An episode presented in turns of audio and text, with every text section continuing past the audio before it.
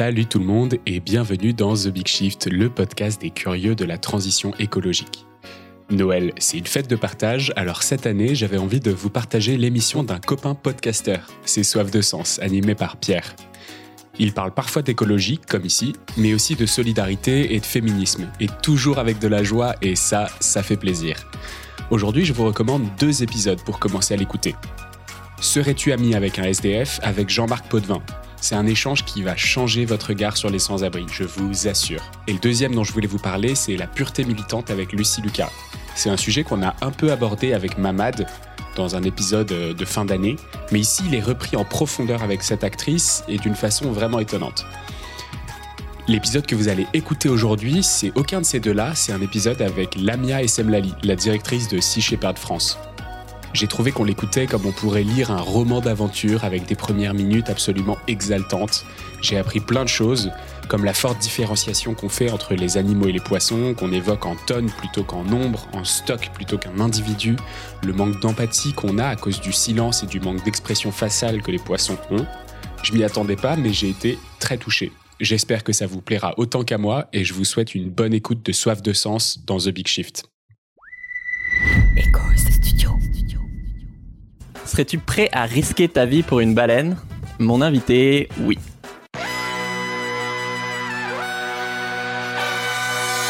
Bienvenue dans Soif de Sens, euh, des histoires d'humains qui changent le monde. Chaque semaine, je reçois un invité écolo, comme aujourd'hui, féministe ou solidaire, pour t'aider dans ta quête de sens. Et aujourd'hui, on accueille Lamia Essemlali pour parler de Sea Shepherd et de défendre l'océan. Salut Lamia Salut Pierre on va parler d'aventures dignes de, pirates, de, risquer sa vie effectivement pour protéger la vie marine et de comment bah, on peut soutenir ce combat. Alors je te présente en 10 secondes, tu es co-directrice de Sea Shepherd Monde, l'ONG de défense des océans la plus combative au monde, et présidente de Sea Shepherd France, donc l'antenne française que, que tu as créée. Euh, quand tu as rejoint Sea Shepherd euh, comme bénévole, très vite, tu es parti en mission en Antarctique où bah, juste un énorme navire, un baleinier, vous a foncé dessus et euh, t'as cru mourir. Tu, peux nous raconter cette histoire euh, folle? Oui, euh, en fait, le navire en question, c'est le Nishin Maru, qui appartient à la flotte de chasse baleinière du Japon et qui chaque année se rendait dans le sanctuaire baleinier antarctique avec avec des harponneurs pour euh, pour tuer des baleines. Et donc euh, pour nous, euh, la, la, pièce maîtresse de cette opération de chasse, c'était vraiment le Nishinmaru, puisque réussir à neutraliser le Nishinmaru, c'était paralyser toute l'opération de chasse, puisque pour expliquer brièvement comment ça se passe, les harponneurs trouvent les baleines, les harponnent et les amènent au Nishinmaru, où les baleines sont hissées à bord, dépecées et congelées. Et donc nous, c'est vraiment le QG quoi. Voilà, c'est ça. C'est c'est vraiment ils, ils, appellent ça le bateau mère. Euh, c'est la, la, pièce maîtresse. Réussir à neutraliser euh, ce bateau en empêchant en fait euh, les baleines d'être hissées à bord, ça permettait de stopper toute opération de chasse parce que une baleine, à partir du moment où elle est harponnée, si elle n'est pas découpée et congelée dans les 36 heures, c'est foutu, la viande est impropre à la consommation. Donc c'est vraiment celui qu'on cherchait tout le temps. Et donc vous, vous arrivez avec vos petits bateaux alors nous, à l'époque, donc ça c'était en 2005, euh, hiver 2005, on avait un seul bateau qui s'appelait le Farley Mowat, qui était un, un ancien bateau de pêche qui avait 50 ans d'âge et qui était euh, voilà, qui faisait 700 euh, tonnes pour le Nishin Maru qui en faisait plus de 7000. Hein, c'est pour te dire, c'est vraiment donc dix fois plus petit quoi. Voilà. Et et du coup, ben le lendemain de Noël, on trouve le Nishin Maru euh, c'était vraiment comme chercher une aiguille dans une botte de foin parce que la, la surface de chasse était extrêmement grande et donc c'était un peu miraculeux. C'est un jeu de piste quoi.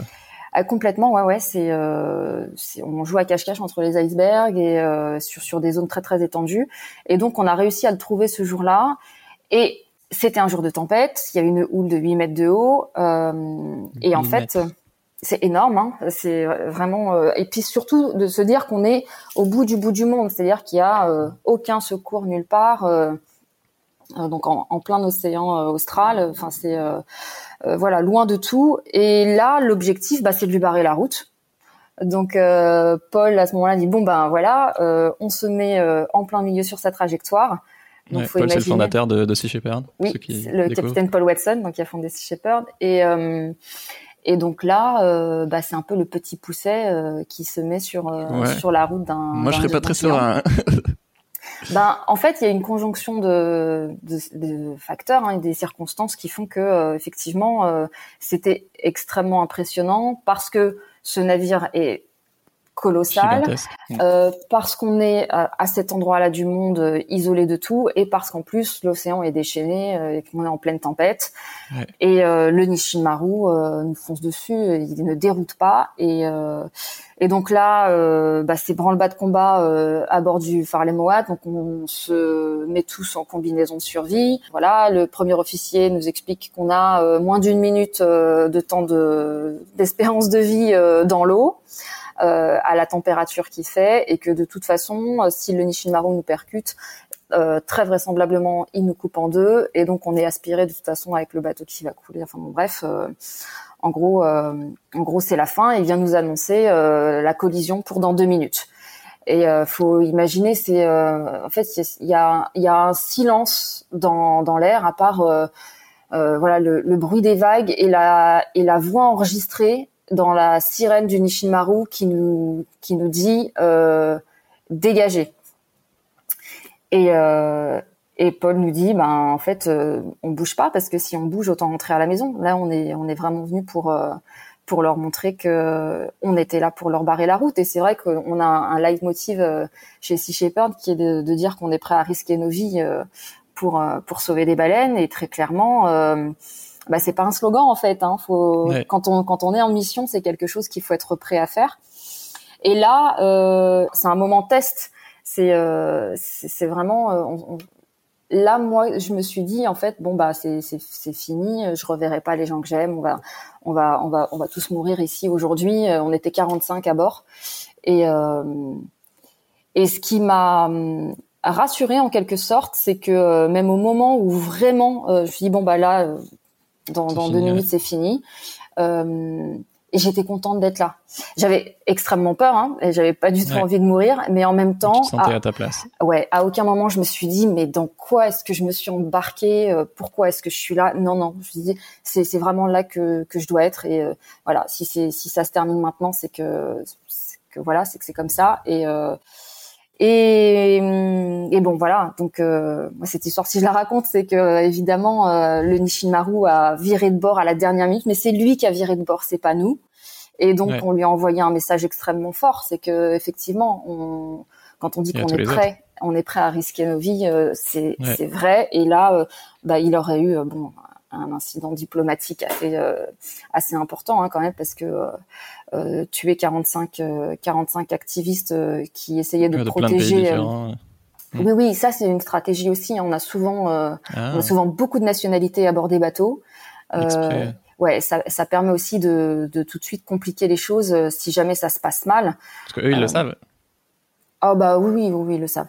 Ils le savent puisque, enfin, en tout cas, nous on affiche sur sur le site internet les nationalités des membres d'équipage et et donc il a, il a viré de bord et ça a été un moment extrêmement fort pour tout le monde. Euh, pour moi, ça a été le baptême du feu.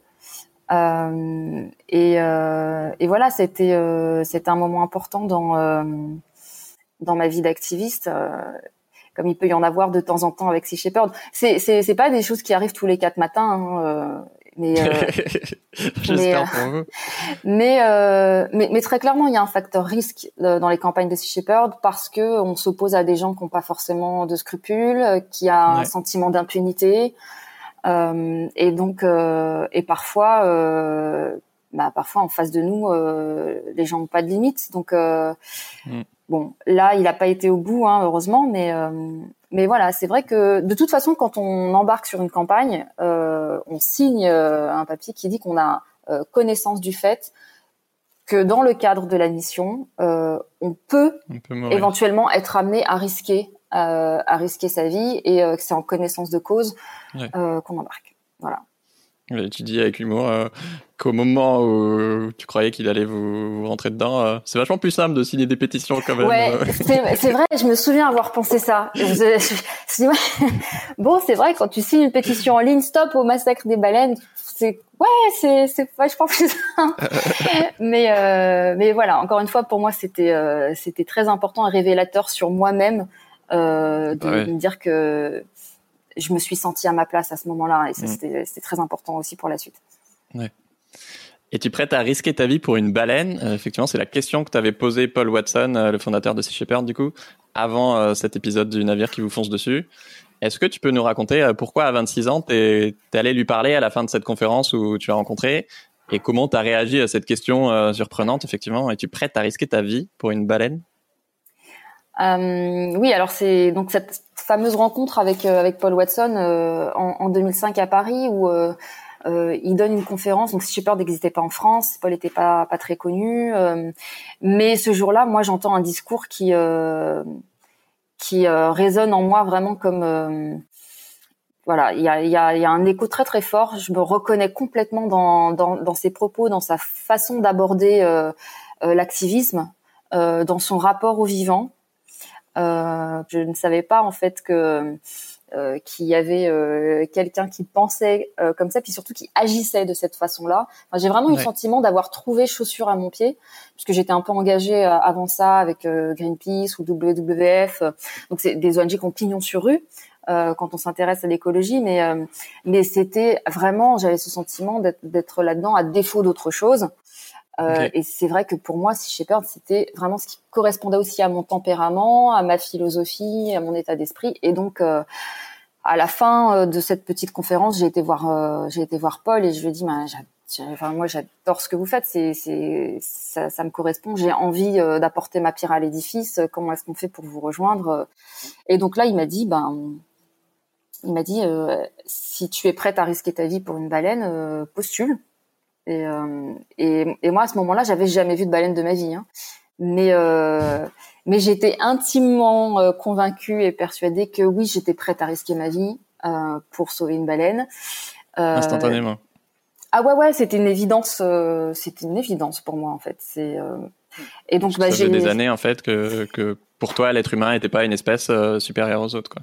En fait, c'est euh, justement c'est vraiment le, la, la, question centrale, c'est que depuis toute petite, je n'ai jamais compris euh, cette hiérarchie euh, qu'on peut faire dans la valeur de la vie. C'est-à-dire que, euh, ouais, j'ai jamais compris pourquoi finalement la souffrance d'individus d'autres espèces avait moins d'importance que la nôtre. Pour moi, tout ça est très important et le, le, le respect et, et, la compassion ne se limitent pas à notre espèce, sinon il n'a pas de sens pour moi.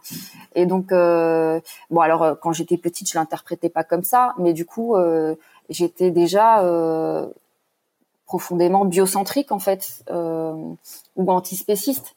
Et donc, euh, et c'est pas pour autant que euh, que dans, dans ma vie de tous les jours, euh, j'adaptais un comportement en adéquation avec ça, hein, puisque euh, je voilà voilà je je, j'ai mangé des, des animaux jusqu'à jusqu'à assez assez tardivement jusqu'à mes 25 ans. Et donc et donc voilà. Mais cette ce cette, ce sentiment de d'injustice en fait euh, envers le reste du vivant, je l'ai toujours ressenti depuis toute petite. Et euh, et je me souviens, par exemple, c'est une anecdote, mais je me souviens que j'ai mis des années à regarder le film Gorille dans la brume avec Diane Fossé, parce que euh, parce que j'appréhendais en fait la façon dont ça allait me, me toucher. Pourtant, voilà, j'avais jamais vu de gorille de ma vie, euh, mais euh, mais je savais que ça allait euh, ça allait profondément me perturber. Ça a été le cas d'ailleurs quand je l'ai enfin regardé. Et le, le, fait de me dire que les gorilles sont en train d'être exterminés, ça, ça pouvait m'empêcher de dormir la nuit, et pourtant j'en avais jamais vu. Ouais. Et euh, c'était un peu la même euh, la même chose avec les baleines, de savoir qu'on les massacrait, c'est oui, c'est des choses qui, qui peuvent m'empêcher de dormir. Ouais. C'est super intéressant. Euh, comme d'habitude, je vous fais gagner le, livre de Lamia euh, Sea Shepherd, Le combat d'une vie. Euh, pour participer au concours, bah, dis-nous un truc que tu retiens de cette vidéo en commentaire sur YouTube, sur Insta ou en laissant un avis sur Apple Podcast. Après, je voulais te demander, je pense que la plupart des gens ont l'impression que bah, bientôt, quand il y aura plus de poissons dans l'océan, en fait, on arrêtera juste de manger du poisson. Sauf que ça se passe pas tout à fait comme ça. Euh, pourquoi est-ce que euh, si les océans meurent, on meurt avec? Oui, alors c'est vrai qu'on parle de, du coup, ben, les, scientifiques des Nations Unies qui, estiment que d'ici à 2048, on, on, pourrait être confronté à un effondrement des pêcheries commerciales. Bon, effondre, voilà, déjà, effondrement des pêcheries commerciales, ça parle pas forcément aux gens, ou alors ils vont comprendre ça comme euh, euh, il y aura plus de poissons au menu au resto ou à la poissonnerie. En fait, c'est autrement plus grave que ça. C'est il faut, comprendre qu'en fait on parle beaucoup du climat aujourd'hui. le premier organe de régulation du climat, c'est l'océan. En fait, on ne peut pas parler du climat sans parler de l'océan. Et ce qui régule euh, le climat, ce qui euh, absorbe le dioxyde de carbone euh, et ce qui produit l'oxygène qu'on respire, euh, c'est pas cette masse d'eau salée, c'est la vie marine. Et ça va du, du phytoplancton, qui est en fait le premier producteur euh, d'oxygène sur la planète, aux grandes baleines, en passant par les dauphins, les thons, les sardines, enfin voilà, toute, toute la vie marine, en fait, toute la, la chaîne alimentaire, tout l'écosystème marin dont on dépend pour respirer et pour avoir un, un climat euh, euh, qui soit compatible avec la vie sur Terre. Et donc c'est pour ça que effectivement notre live motive au niveau de Sea Shepherd, c'est euh, si l'océan meurt, nous mourrons. Donc nous venons de l'océan, hein, la vie est née dans l'océan, et donc l'océan c'est notre berceau. Et ce qu'il faut bien comprendre, c'est que s'il meurt, ça sera aussi notre tombeau. Et les poissons euh, ont bien plus d'importance dans l'océan en tant qu'ouvriers de cette euh, énorme machine qui régule le climat et qui nous permet de respirer, que dans l'assiette de n'importe qui, ou en tout cas que dans l'assiette de la plupart d'entre nous. Parce que aujourd'hui, euh, il y a certaines personnes qui sont effectivement dans une logique de subsistance de pêche de subsistance, c'est-à-dire qu'ils ne peuvent pas se passer du poisson parce qu'ils vivent dans des dans des régions où euh, euh, l'apport en protéines euh, bah, c'est essentiellement les poissons. mais ça, à la limite, il n'y a pas de problème avec ça parce que c'est une minorité de la population humaine et il y a assez de poissons dans l'océan pour répondre aux besoins de subsistance. Le problème, c'est l'écrasante majorité de des humains qui, qui mangent des poissons alors qu'ils pourraient tout à fait s'en passer euh, et qui en mangent en plus dans des quantités euh, euh, qui sont qui sont complètement déraisonnables et qui ne n'ont même pas la réflexion en fait ou n'ont pas conscience de l'impact euh, qu'a cette consommation de poissons. Aujourd'hui, on mange des poissons comme on mange des carottes. Enfin, voilà. Allez, on se fait une pizza ou on se fait un sushi. Enfin, c'est vraiment, euh, euh, on est complètement déconnecté euh, de, des, des conséquences il vient, quoi. de, de, nos, de nos choix alimentaires. Et il y a quelque chose qui n'aide pas, c'est que les poissons sont malheureusement euh, pour eux euh, très différents de nous. Et donc, euh, on a beaucoup de mal à appréhender aussi ce que sont les poissons, d'avoir de l'empathie, mm. voilà, la compassion pour les poissons, c'est c'est compliqué. Euh, on voilà, on est plus empathique envers ce qui nous ressemble, et donc, euh, et donc les poissons qui sont tellement différents de nous, qui ont euh, euh, un, un, système sensoriel très différent, qui euh, comment dire, qui ont qui n'ont pas d'expression sur leur visage, euh, qui ne crient pas. Euh, c'est compliqué et c'est ce qui fait aussi que ben souvent quand quand on dit qu'on est végétarien, on nous propose une salade de thon parce que les poissons sont même pas considérés comme des animaux. Aujourd'hui, on fixe les quotas de pêche en tonnes donc on va vous dire bon ben voilà, il y a 13 000 tonnes de thon euh, qui sont autorisées euh, à la pêche. Euh, on ne parle jamais de tonnes de girafes ou de tonnes de chiens. par contre, des tonnes de requins, mmh. ça, ça, ça, pose problème à personne. Donc en fait, on, on, les a, ils ne sont même pas mmh. considérés comme des individus à part entière. C'est comme si on parlait de, de blé, de, de farine, de, c'est de la marchandise. On parle, on parle même pas de, de, de population, on parle de stock. Alors où en sont les stocks de thon, où en sont les stocks de cabillaud? Voilà, c'est euh, on ne parle plus du tout de vivants là. C'est et c'est ce qui décomplexe aussi euh, le fait qu'on les tue par euh, par milliards. Euh, c'est pas anodin. Sans euh, sans aucune forme d'émotion ou de réflexion. Effectivement, j'ai calculé que c'était que 2% de la pêche dans le monde qui était de la pêche de subsistance et 98% où en fait c'est des gens qui qui peuvent s'en passer. Pourquoi est-ce que toi, ça te tient autant à cœur de, de protéger l'océan, hormis le fait que ça t'empêche pas de dormir la nuit euh, En fait, euh, bah, il y, a, y a deux choses. D'une part, le fait que j'ai un profond euh, je supporte pas l'injustice d'une manière générale et je considère que l'injustice qu'on, enfin les horreurs absolues qu'on qu'on inflige à l'océan et à la vie marine, euh, dépasse l'entendement, aussi parce que c'est loin des yeux et donc loin des consciences. Donc ça c'est ça c'est une chose. Et, et, du coup, moi j'ai envie de me battre pour euh, la cause qui, à mon sens, en a le plus besoin, presque la cause perdue, et qui est pourtant une cause essentielle parce qu'encore une fois, si l'océan meurt, nous mourrons. Euh, mais même s'il n'y avait pas ce lien vital euh, entre entre nous et l'océan, euh, ce, ce, sentiment d'injustice, euh, ce vraiment ce, ce, massacre de la vie marine qu'on dont on est responsable, ça me ça, ça me retourne et donc c'est vraiment quelque chose contre lequel j'ai envie de lutter. Euh, et puis aussi, pour moi, l'océan, c'est euh, en fait notre vie physique, biologique dépend de l'océan, mais mais je pense que notre âme et notre capacité à nous à nous émerveiller, notre euh, sentiment de liberté est, est, aussi euh, lié à l'océan. C'est pas pour rien que Baudelaire disait "Homme libre, toujours tu chériras la mer".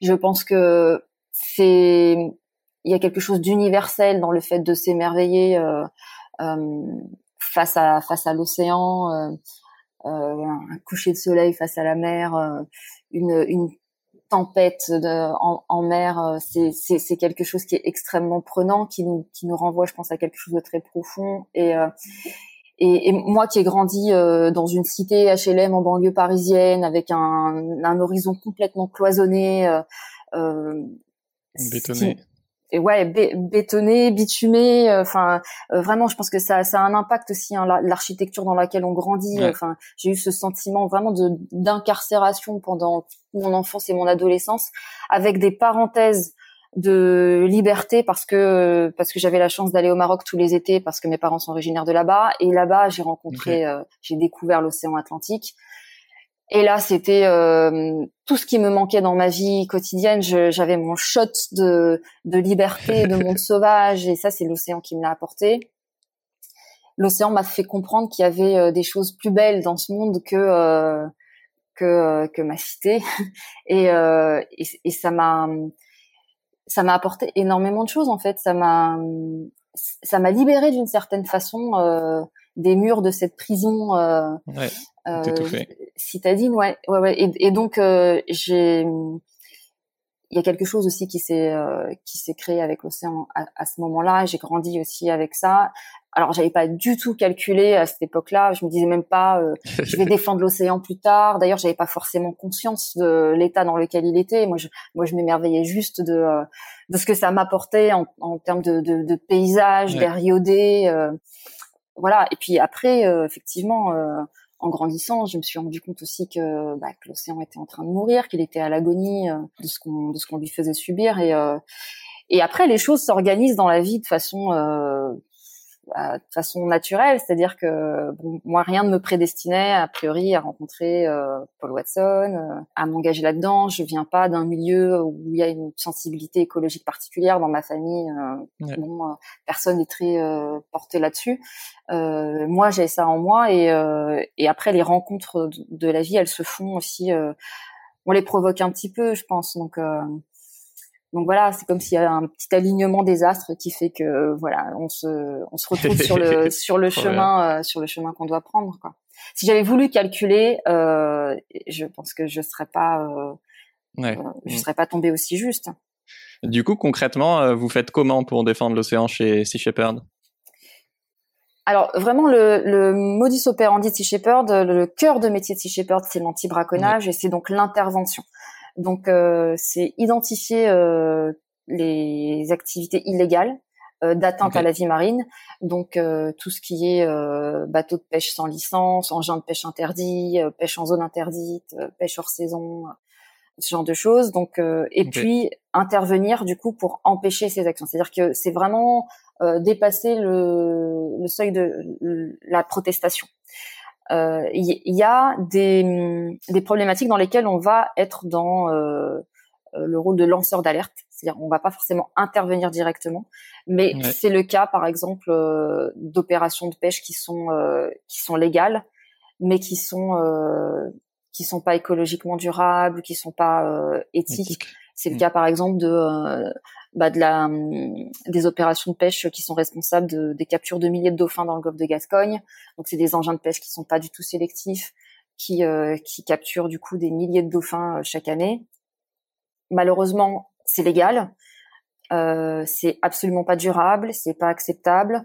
Euh, on ne peut pas qualifier ça de capture accidentelle parce que même si ce sont pas des captures ciblées et volontaires sur les dauphins, ce sont des captures qui sont euh, comment dire euh, prévisibles et qui sont récurrentes et qui seraient évitables.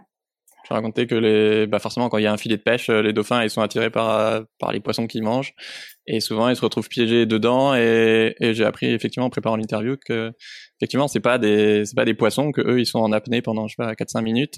Et qu'en fait, ils meurent super lentement, euh, asphyxiés dans les filets. Euh, alors que c'est même pas eux qu'on vient pêcher à la base, quoi.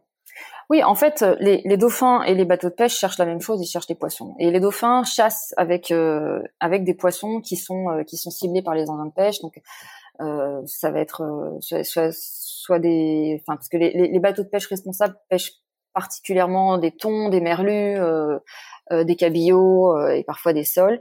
Et donc on se retrouve en fait sur sur une zone où tout ce monde-là se mélange. Et nous on a ça à l'image, hein, les bateaux de pêche qui arrivent sur zone. Il y a les dauphins qui sont en train de chasser et bah, les, les, les filets sont posés en plein milieu donc euh, les dauphins se prennent dans les filets. Effectivement, euh, ils ont besoin de remonter à la surface pour respirer puisque ce sont des mammifères comme nous. Et, euh, et du coup, ils se débattent. Souvent, ils se blessent. C'est pour ça que sur les cadavres de dauphins, on voit souvent des entailles plus ou moins profondes parce que les, les filets en nylon sont extrêmement solides et donc ils entaillent la chair des dauphins quand ils essaient de s'en libérer. Et ils finissent malheureusement euh, par mourir d'asphyxie. Donc euh, les scientifiques appellent ça la mort par agonie en profondeur. C'est une mort extrêmement lente et douloureuse. Les dauphins ne meurent pas noyés parce qu'en fait euh, ils ferment leur évent, ils respirent par les vents, ils ferment leur évent et en fait donc il n'y a pas d'eau qui rentre. Par contre ils ont plus d'oxygène. En fait ils ont les vaisseaux capillaires des, des poumons qui explosent littéralement. Et c'est on a des, hématomes, enfin des, des, hémorragies internes sur les, les poumons qui sont très visibles euh, lors des autopsies. Parfois, on les voit même à travers la peau euh, des, dauphins quand on les voit sur les plages. Et donc, c'est une mort extrêmement, extrêmement douloureuse et, lente. Et ils sont des milliers à subir ce sort euh, chaque année. Et ça, c'est lié directement aux engins de pêche qui sont pas sélectifs et qui euh, qui pêchent beaucoup trop et qui répondent en fait à une demande en poisson euh, qui ne fait qu'augmenter. La, la, consommation de poisson a doublé en 50 ans, que ce soit en France ou euh, au niveau international. Ouais. Et donc on pêche, euh, on pêche, on pêche trop et, et, de façon pas suffisamment sélective. Et, et le problème, c'est que encore une fois, euh, les gens qui mangent des poissons font pas euh, font pas le lien entre le poisson qui est dans leur assiette et, euh, et l'impact que ça peut avoir sur le milieu marin. Donc on s'émeut quand on voit qu'il y a euh, des dauphins ou des baleines qui qui meurent. Mais en fait aujourd'hui, la première menace qui pèse sur la survie des, des mammifères marins, c'est la pêche. Avant la pollution plastique, avant le changement climatique, c'est la pêche et c'est donc le poisson qui est dans nos assiettes. Ouais. Donc évidemment, c'est avant tout un, un, problème euh, collectif et systémique, mais effectivement aussi au niveau individuel, euh, bah, concrètement, quand on mange du poisson, euh, des sushis ou autre, bah, on participe souvent à, à, ce genre de choses, entre autres. Toi, tu dis que tu as toujours adoré les animaux, et pourtant, justement, tu en as mangé toute ta vie. Euh, Qu'est-ce qui a changé? Enfin, toute ma vie non, parce que ça fait 15 ans que j'ai arrêté quand même. oui, pardon. Pendant, et euh, j'espère qu'il me reste encore un peu de temps. Euh, mais euh, oui, j'en ai mangé jusqu'à ouais jusqu'à mes 25 ans. Euh, après, euh, j'ai arrêté. Ça coïncide à peu près avec. Mais quand j'ai rejoint Sea Shepherd, je mangeais encore de la viande et du poisson. Voilà. Donc c'est pour, pour dire. Et pourtant, effectivement, j'ai toujours adoré les animaux aussi loin que je m'en souvienne. Mais voilà, j'étais dans, dans une forme de, de dissonance cognitive qu'on partage tous.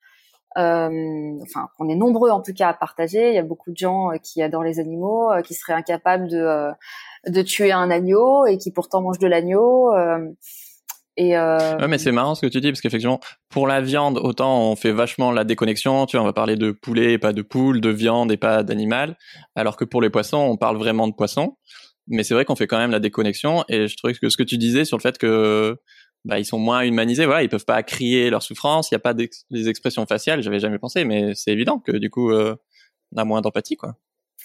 A énormément moins d'empathie, ouais, c'est c'est c'est compliqué. Et du coup, c'est aussi pour ça qu'il y a il y a des gens qui arrêtent de manger de la viande parce que ils ont pris conscience du, de la chose et que finalement, bon, soit ils ont vu des images d'abattoirs qui les ont horrifiés, soit ils ont pris conscience que la surconsommation de viande en termes en termes d'impact écologique, changement climatique, c'était catastrophique et donc ils ont arrêté.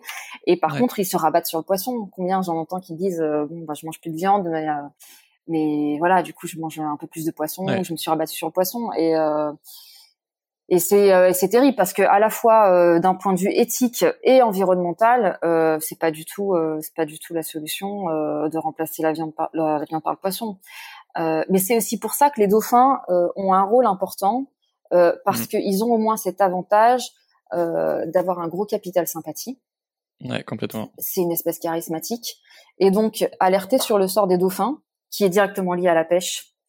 ça permet aussi d'alerter sur euh, bah, sur le sort aussi des, euh, des, des, espèces de poissons dont tout le monde se fiche malheureusement euh, beaucoup. C'est compliqué de sensibiliser sur le sort des sardines ou des merlus.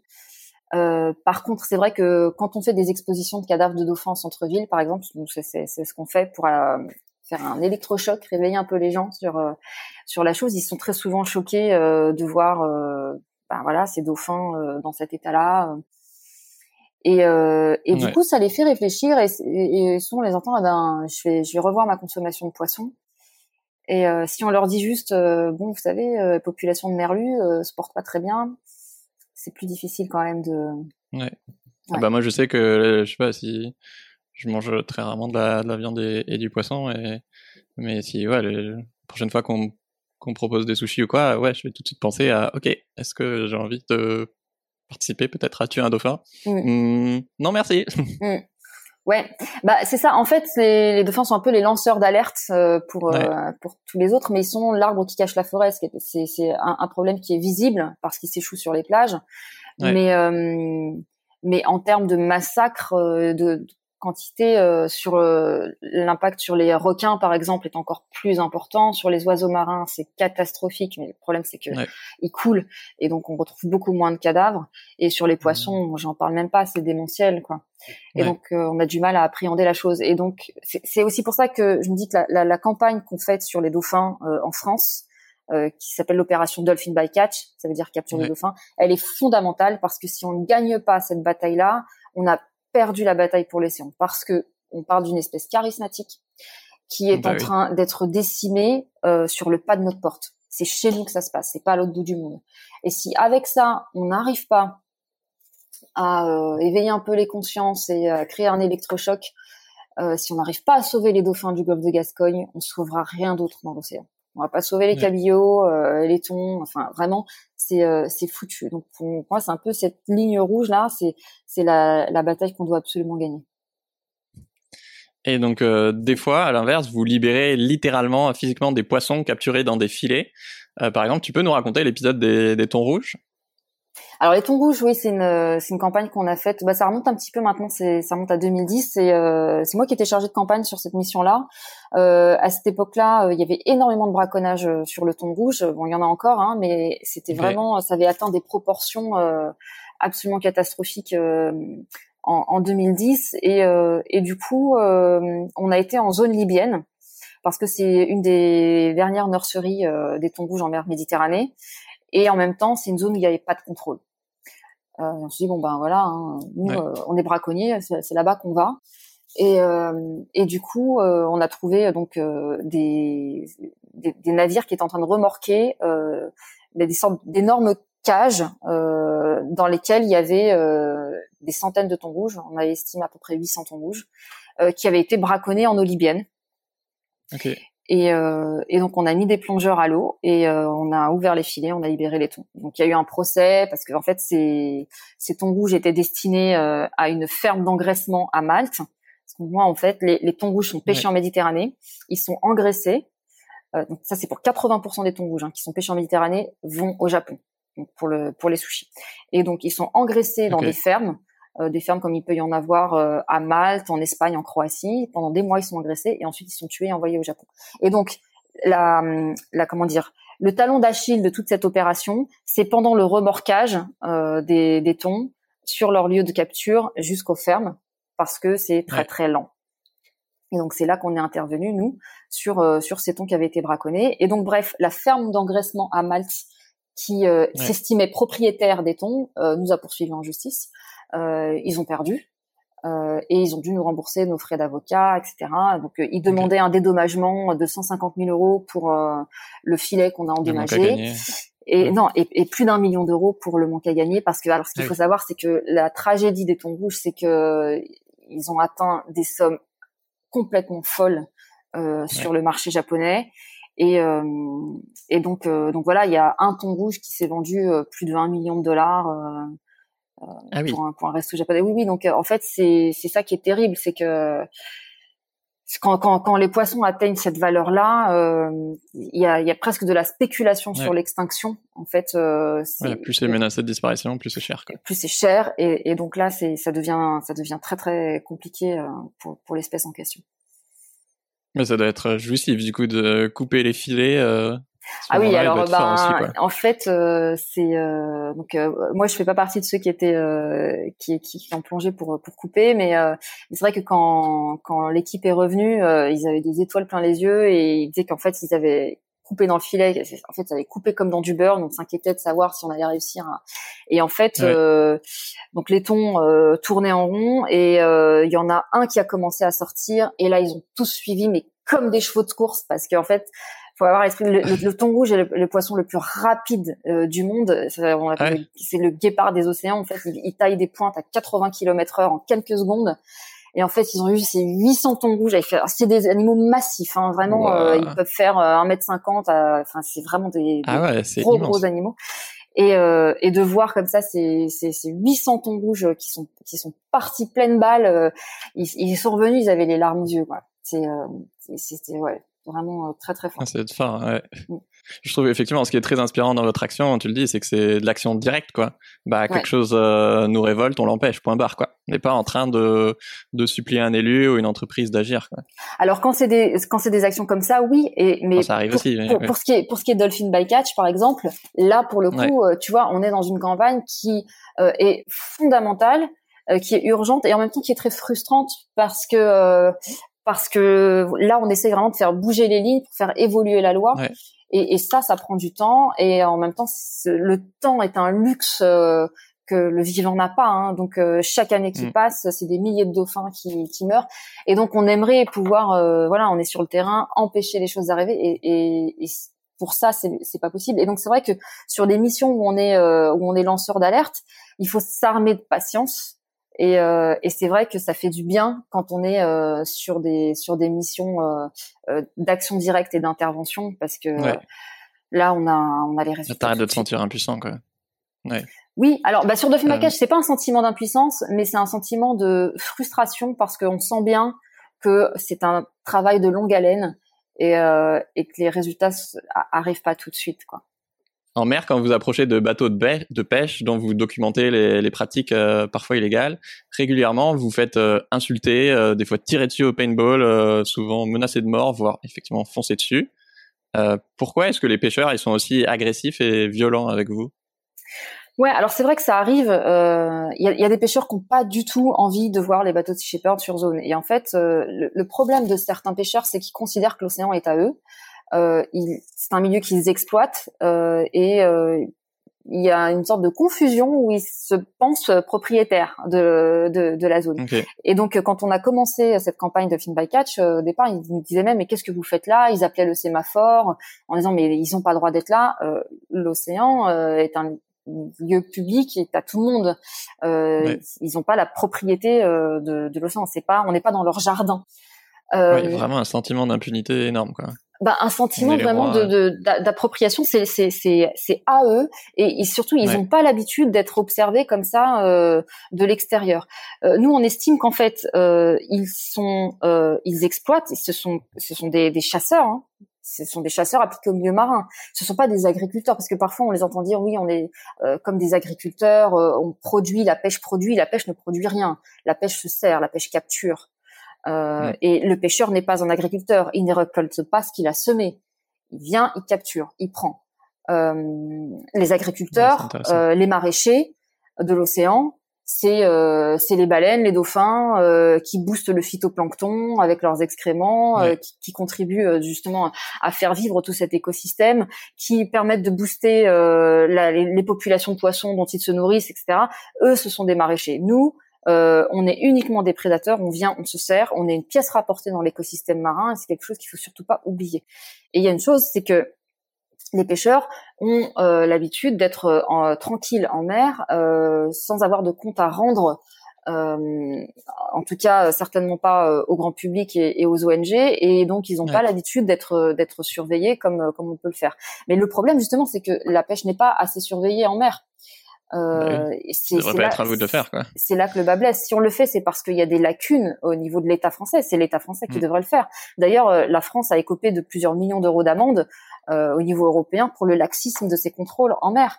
Et la mer, c'est euh, vraiment euh, c'est très facile de, de, de, faire des choses de façon euh, impunie. Il y, a, très peu de très peu de surveillance, très peu de témoins et très peu de sanctions parce que même dans les rares cas où il y a contrôle et où il y a sanctions, les sanctions sont sont dérisoires et donc elles sont pas dissuasives.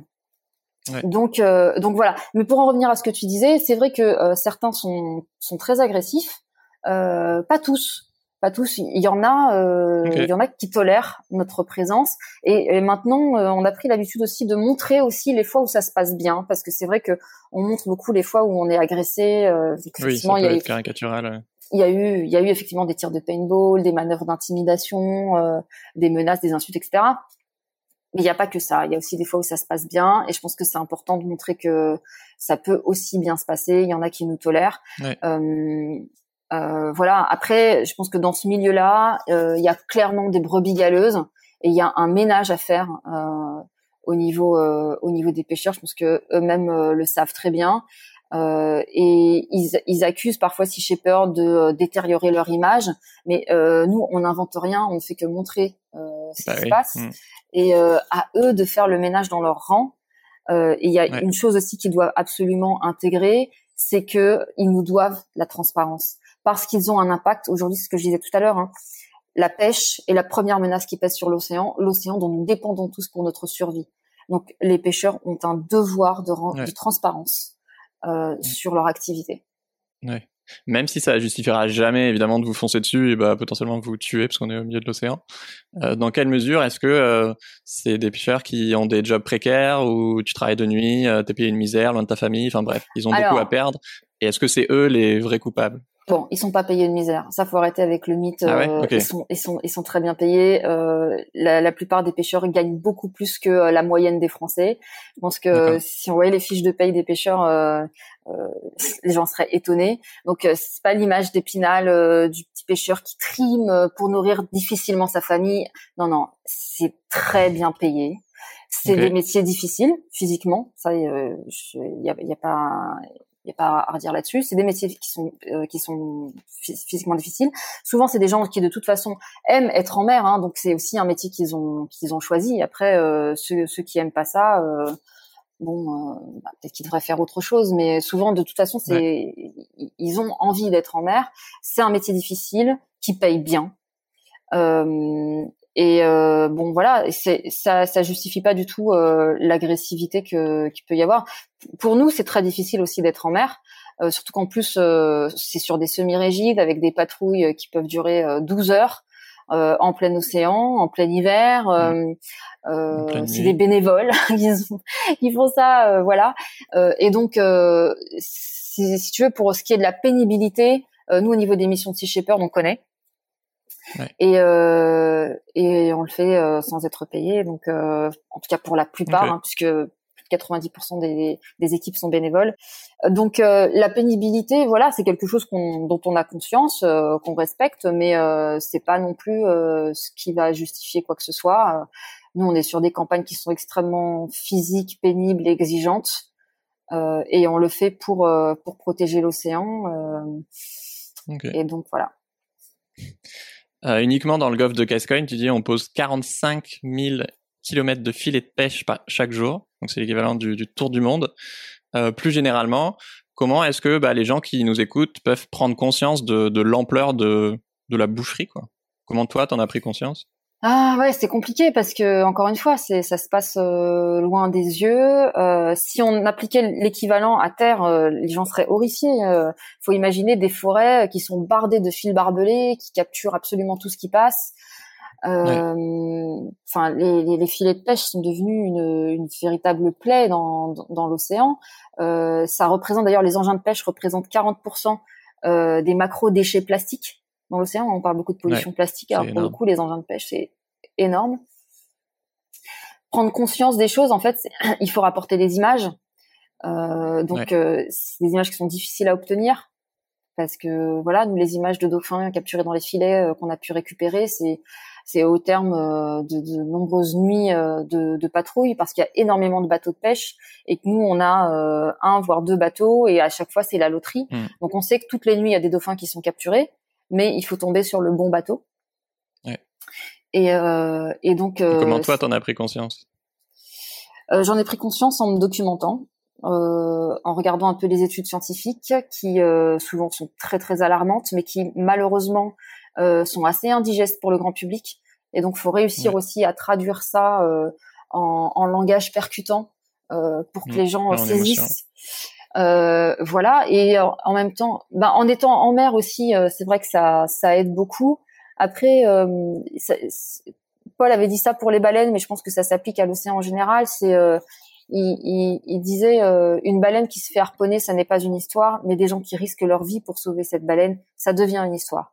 Et donc mm. les actions de Sea Shepherd, d'avoir des gens qui qui donnent autant pour pour défendre la vie marine, ça interpelle aussi, euh, je pense, les ah bah, gens. C'est clair. Mm. Et donc, euh, on se dit tiens, s'il y en a qui sont prêts à faire tout ça, euh, euh peut-être que c'est euh, peut-être que c'est important. Ouais. À l'origine, justement, Paul Watson, c'est un des, des cofondateurs de, de, Greenpeace, et sa vie a basculé lors de sa rencontre avec un, un cachalot. Qu'est-ce qui s'est passé? Oui, alors il était donc sur un sur un zodiaque de Greenpeace et et en fait euh, il, euh, il slalomait entre euh, un navire baleinier russe et un groupe de cachalots. et en fait, il essayait d'empêcher le, le, navire de, de, tuer, de tuer les cachalots. Et malheureusement, le, le, baleinier a quand même tiré le harpon, qui est passé au-dessus de, au-dessus de sa tête et qui s'est planté dans la tête d'un, d'un cachalot qui était à côté. Et le, le cachalot, le cachalot a comment dire c'est il était blessé et euh, en fait euh, le l'embarcation de Paul était sur un petit zodiaque euh, donc était dans l'eau et le cachalot est arrivé et s'est dressé à angle droit face au au, au, zodiaque. et en fait enfin tout le monde sait, enfin tous ceux qui connaissent un peu les baleines, c'est qu'une baleine blessée c'est extrêmement dangereux parce qu'elle elle peut, enfin elle, elle va. Putain, elle est dix euh, fois plus grosse que le bateau quoi. Elle est dix fois plus grosse et puis surtout il s'est mis en position de euh, de les engloutir. et, mm. euh, et ce que ce que raconte Paul euh, avec avec beaucoup d'émotion, c'est que au moment où ce cachalot s'est dressé à angle droit au-dessus du au-dessus du zodiaque, euh, il a eu un échange de regards avec le cachalot. Ils se sont regardés dans un, un moment, euh, je pense que le temps s'est arrêté et euh, Paul explique que euh, à ce moment-là, ce qu'il a vu dans le regard de ce cachalot, c'est la compréhension. Il dit en fait, ce cachalot a compris ce qu'on était en train d'essayer de faire. Il a compris qu'on avait essayé de le sauver. Et il dit, au lieu de se laisser tomber sur nous comme euh, il avait visiblement prévu de le faire, au prix d'un ultime effort, il a reculé et il s'est laissé couler dans l'eau et il, il dit, j'ai vu son regard disparaître sous l'eau dans une mare de sang et il dit euh, ce cachalot m'a épargné, il m'a sauvé la vie et, je me sens éternellement redevable euh, envers les baleines depuis. Et donc il a décidé de dédier sa vie euh, aux baleines à partir de ce jour-là. Waouh. Ok. J'hésitais à, te demander de la raconter parce que je trouvais que ça faisait un peu presque surfait et mignon, mais quand tu le racontes, c'est vraiment très très. Non, c'est en fait ce qui est incroyable, c'est que euh, moi j'ai entendu Paul raconter cette histoire des dizaines de fois, et à chaque fois, tu sens qu'il la revit, ouais. comme comme le jour où c'est arrivé. C'est euh, extrêmement fort euh, quand on l'entend quand on l'entend raconter ça, et tu voilà, tu tu tu, tu comprends à quel point à quel point ça a changé sa vie. Ouais.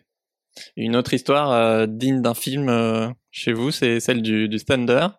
Euh, vous avez poursuivi ce bateau pendant 110 jours. D'habitude, c'est plutôt eux qui peuvent vous foncer dessus, mais là, c'était l'inverse. Euh, c'est quoi l'histoire? Le Thunder, c'est euh, un navire braconnier de l'Égine australe. La Légine australe, c'est un poisson qu'on appelle l'or blanc aux États-Unis parce que ça se vend extrêmement cher. C'est un poisson des grands fonds. Il y a énormément, ou il y avait en tout cas énormément de braconnage de la Légine australe, donc c'est en, Antarctique, hein, justement parce que c'est un poisson qui se vend très cher. Et, euh, et, en fait, euh, il y avait une flotte de braconniers qui s'appelait, qu'on appelait les six bandits, qui étaient qui étaient connus euh, des euh, d'Interpol, euh, qui braconnaient en Antarctique. Et donc, on a décidé d'aller les chercher et de cibler en premier lieu le plus connu de tous, qui était recherché par Interpol depuis dix ans, qui s'appelait le Thunder. Et donc, euh, avant de partir, euh, je me souviens euh, qu'on nous disait, bah, que ce soit les autorités ou d'autres, hein, non mais oubliez, vous ne trouverez jamais. ça fait dix ans qu'Interpol le cherche, etc. Ah on est parti en Antarctique, donc il y a eu une, semaine de, de, de, traversée pour arriver sur la zone. Une fois sur la zone, qui est quand même assez vaste, on l'a trouvé en deux jours. Voilà. Donc on l'a trouvé en deux que jours. Vous êtes trop fort ou coup de bol euh, C'est une conjonction de facteurs. On a eu des informations qui nous ont aidés et euh, et puis on y a été malgré euh, ce que nous disait euh, tout le monde que euh, voilà que ça servait à rien et que c'était illusoire. De, voilà. Et donc quand on l'a trouvé, il avait 70 km de filet dans l'eau. Donc, euh, on avait deux bateaux, le Bob Barker et le Sam Simon. Donc, le Sam Simon s'est occupé de récupérer le filet dans l'eau. Et alors là, ça a été euh, pendant plusieurs jours euh, l'équipage qui a remonté le filet. C'était une course contre la montre parce que chaque minute que ce filet passait dans l'eau, il capturait des animaux. Et donc, avec, en remontant le filet, malheureusement, il y avait des animaux qui étaient déjà morts dedans, des dauphins. Mais eux, ils voyaient pas que vous étiez en train de prendre le ah, filet? il a pris la fuite en fait quand on est arrivé. Et le Bob ah. Barker, s'est occupé de, de, le suivre. Donc à lui, dès qu'on est arrivé, ah, donc il a euh, abandonné son il filet. A, il a abandonné son filet et, il est, il est, parti. Et donc l'équipage du...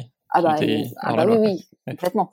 Donc euh, l'équipage du Sam Simon s'est occupé donc de récupérer le filet et l'équipage du Bob Barker s'est occupé de poursuivre euh, le, le Thunder donc en fait, ce qui s'est passé, c'est que on l'a poursuivi donc depuis euh, depuis l'Antarctique, euh, en passant ensuite euh, par l'Afrique du Sud, le Cap de Bonne-Espérance et en remontant le long de la côte ouest africaine. ça a duré 110 jours. comment on a tenu C'est bah qu'en fait, on avait le Sam Simon qui faisait des allers-retours pour ravitailler le Bob Barker en nourriture sachant que le Bob Barker a l'avantage d'avoir une capacité, euh, une autonomie en carburant très importante. Et donc, il ravitaillait en, en nourriture. Et euh, au bout d'un moment, au bout de 110 jours, en fait, le Thunder, euh, bah, ils avaient plus de vivres, plus de carburant, plus de nourriture. Et donc, ce qui s'est passé, c'est que au large de Sao Tomé, le capitaine du Thunder a décidé de couler son bateau pour pour détruire les preuves, en fait. Donc il a, vous avez pas pu filmer euh Il a ah si si, on a manque de bol pour lui en fait. Euh, un bateau comme ça, euh, ça coule pas en ah cinq minutes.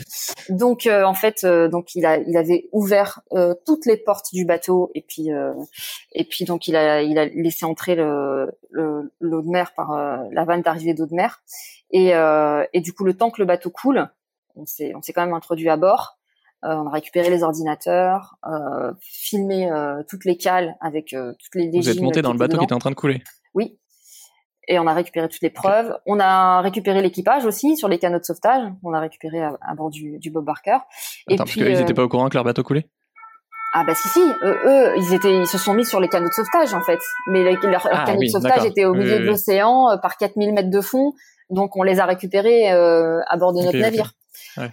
Donc, euh, donc voilà. Et puis, euh, et puis ensuite, euh, ben, on a contacté Interpol et, et on les a ramenés à Sao Tomé, à quai, et la police les attendait.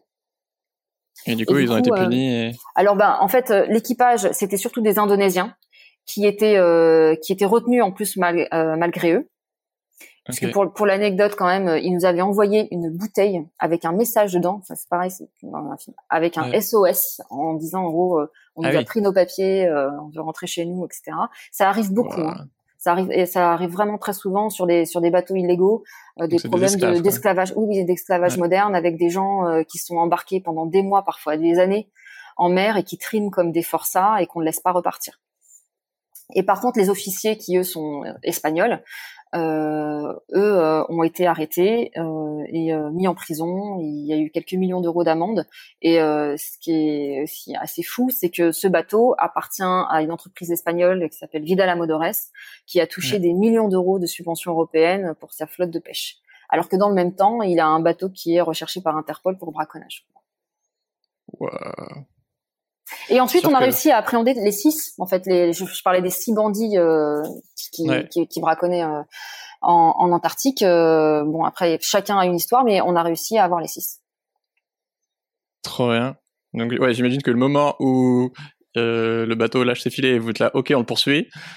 Tu te dis pas que ça va durer trois, quatre mois, quoi. Enfin, ouais, alors en fait, là où ils ont dû être surpris, c'est que on ne lâche rien. C'est-à-dire, on ah ne lâche bah, rien. Clair, et c'est euh, vraiment, euh, je pense que on est très très très tenace. Et donc, euh, non non, je pense pas. C'est la plus longue traque de l'histoire maritime. Ouais.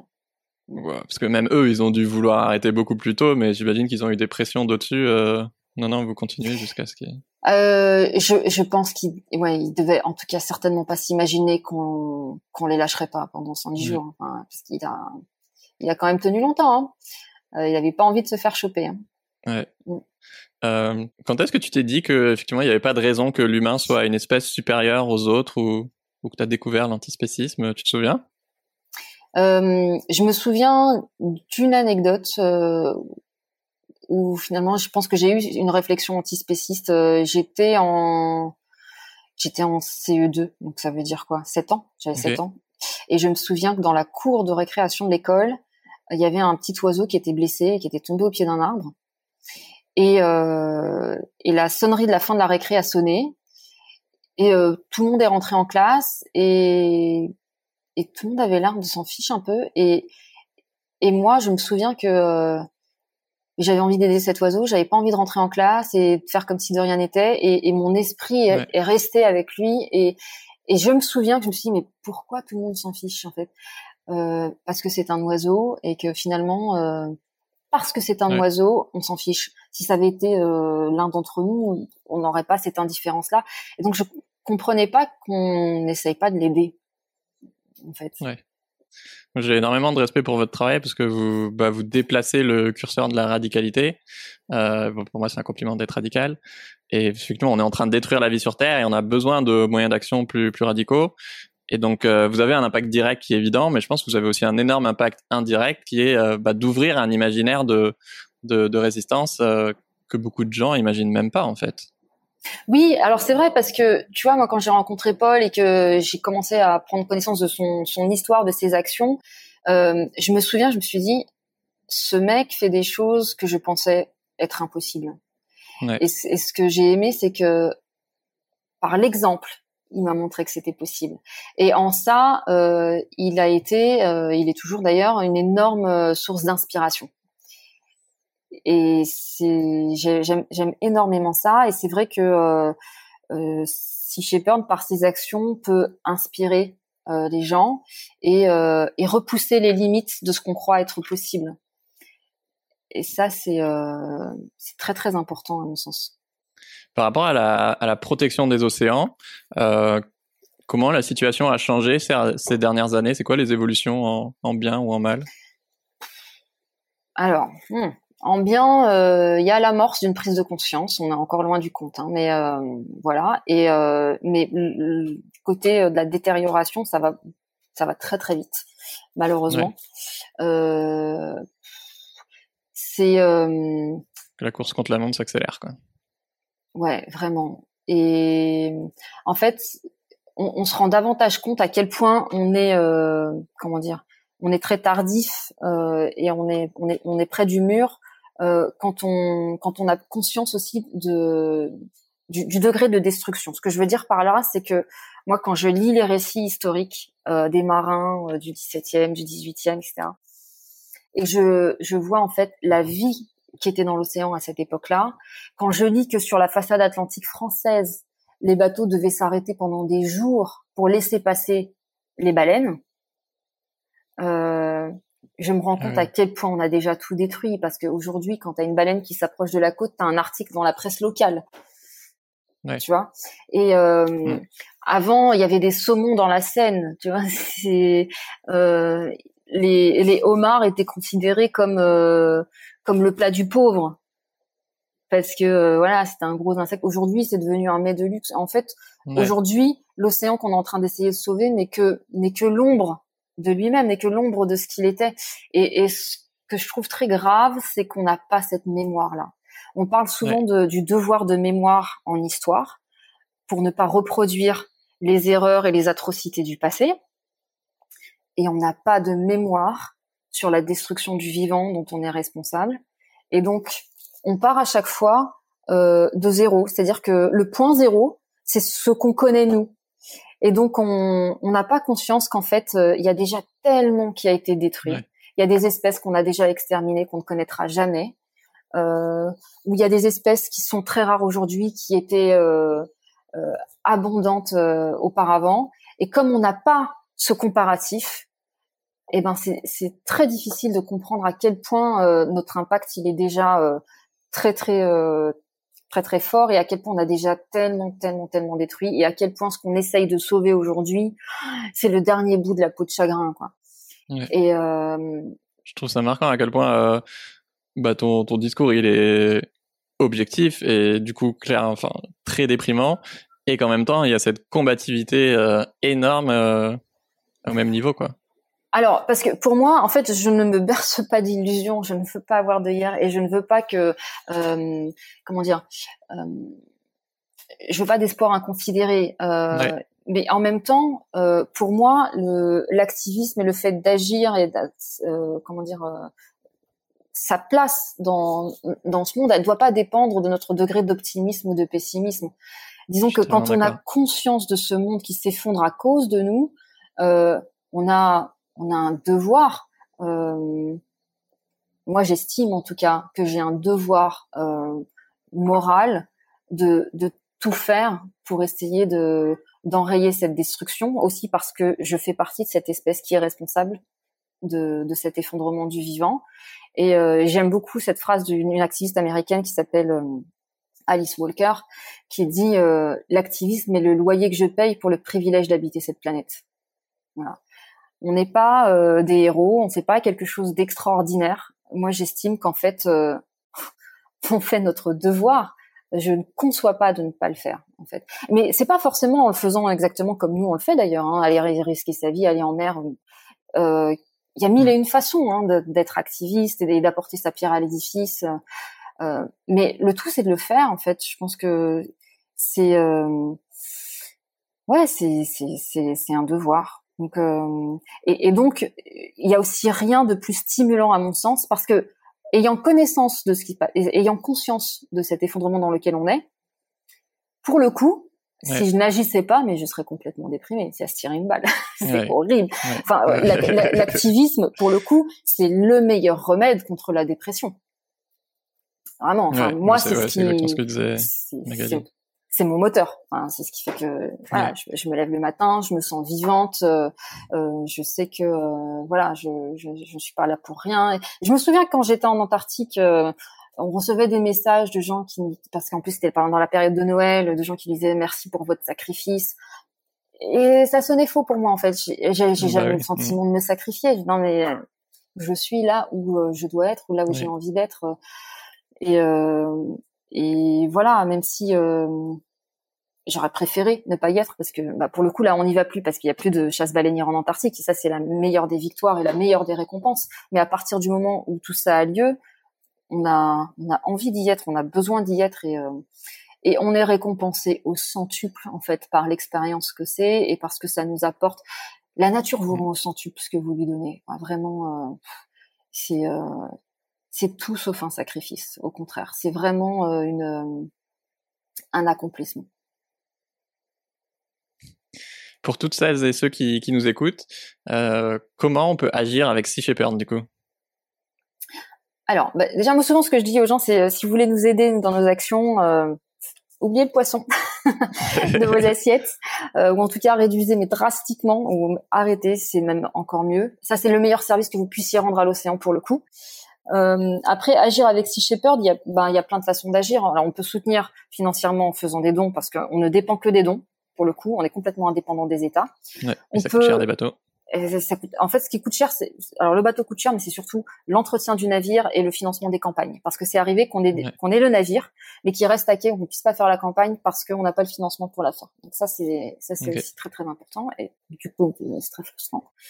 Euh, sinon, ben il y a, y a, plein de façons aussi de, de, de rejoindre. Alors soit euh, on a des groupes locaux, donc c'est possible de rejoindre via un groupe local.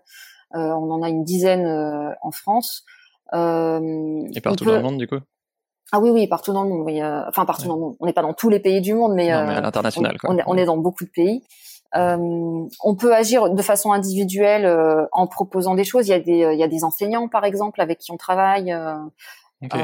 Pour, pour faire donc des, des, programmes. On a un programme qui s'appelle Sea Shepherd Kids, donc avec lesquels donc on travaille avec les enseignants, les directeurs d'école ou de centres de loisirs pour pour travailler avec les enfants sur bah, sur l'émission de Sea Shepherd et, et les enjeux sur lesquels on travaille.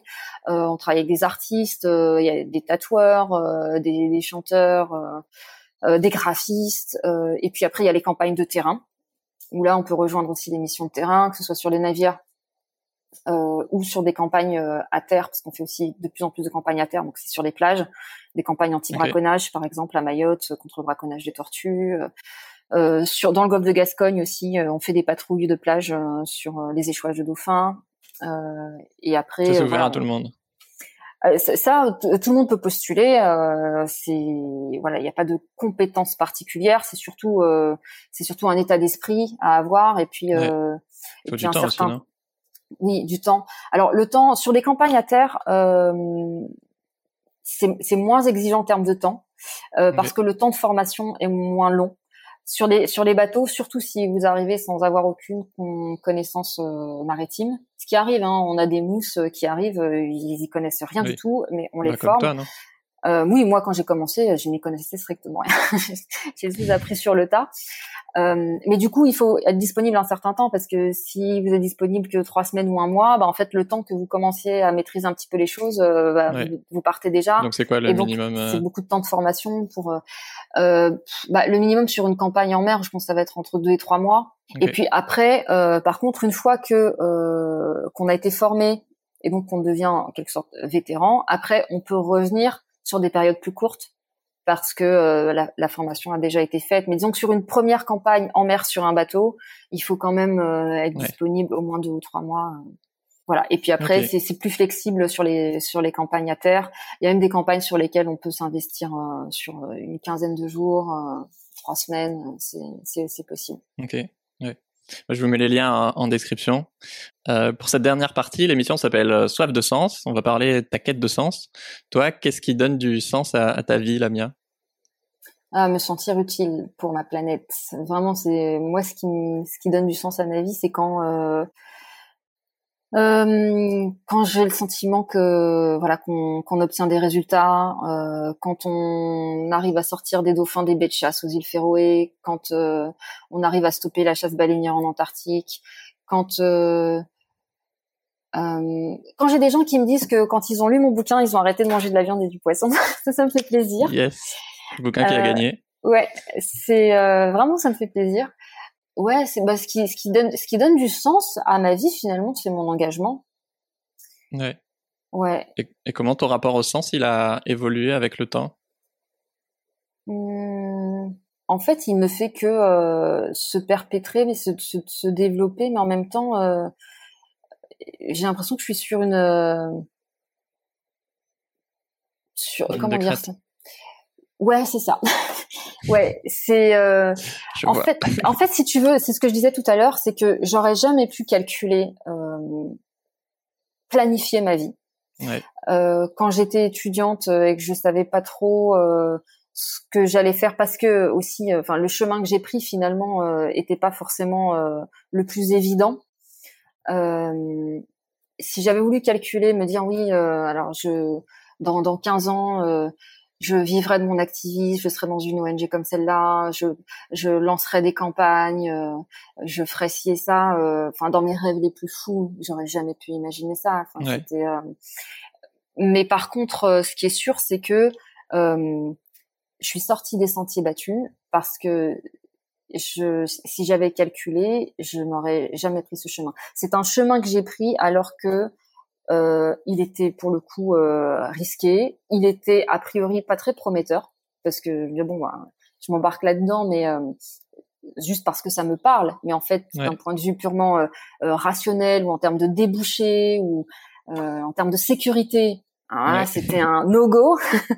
et, euh, et en fait, ouais, ça, ça fait un peu, euh, ça fait un peu bateau de dire ça, mais j'ai suivi mon cœur en fait. C'est euh, et ça m'a emmené exactement euh, là où j'avais envie d'être, au-delà de mes plus folles espérances.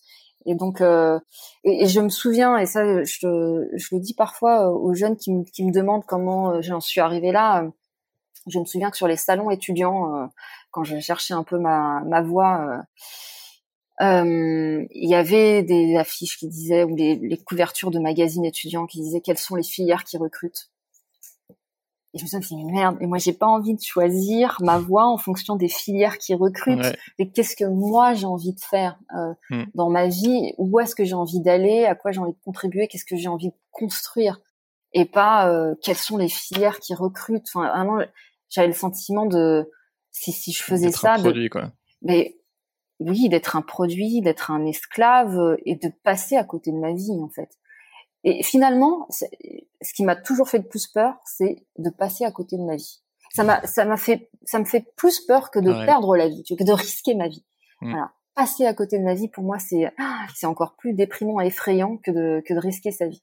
Et donc, euh, et donc voilà, je me suis, euh, je, vraiment, je me suis écoutée. Quoi. Merci Lamia, c'était ultra inspirant. Euh, je vous mets les liens de Sea Shepherd en description si vous voulez faire des dons ou les rejoindre.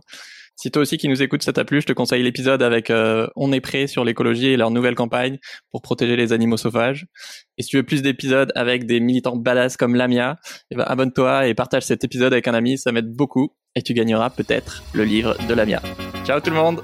Salut, merci Pierre. Ciao. C'est la fin de cet épisode de The Big Shift. J'espère qu'il vous a plu et que vous en avez retiré quelque chose pour votre vie quotidienne. C'est ça le plus important. C'est beaucoup plus simple de parler du sujet sensible de l'environnement quand ses amis ou sa famille sont vraiment informés. Alors partagez le plus possible The Big Shift, ça aidera tout le monde. Et si vous avez des questions, des sujets que vous souhaitez qu'on aborde, des invités que vous voulez entendre, ou tout simplement que vous voulez qu'on discute de cet épisode, envoyez-moi un message sur LinkedIn. The Big Shift est produit par Echoes Studio. Si vous avez un projet audio, contactez-nous sur www.echoes.studio.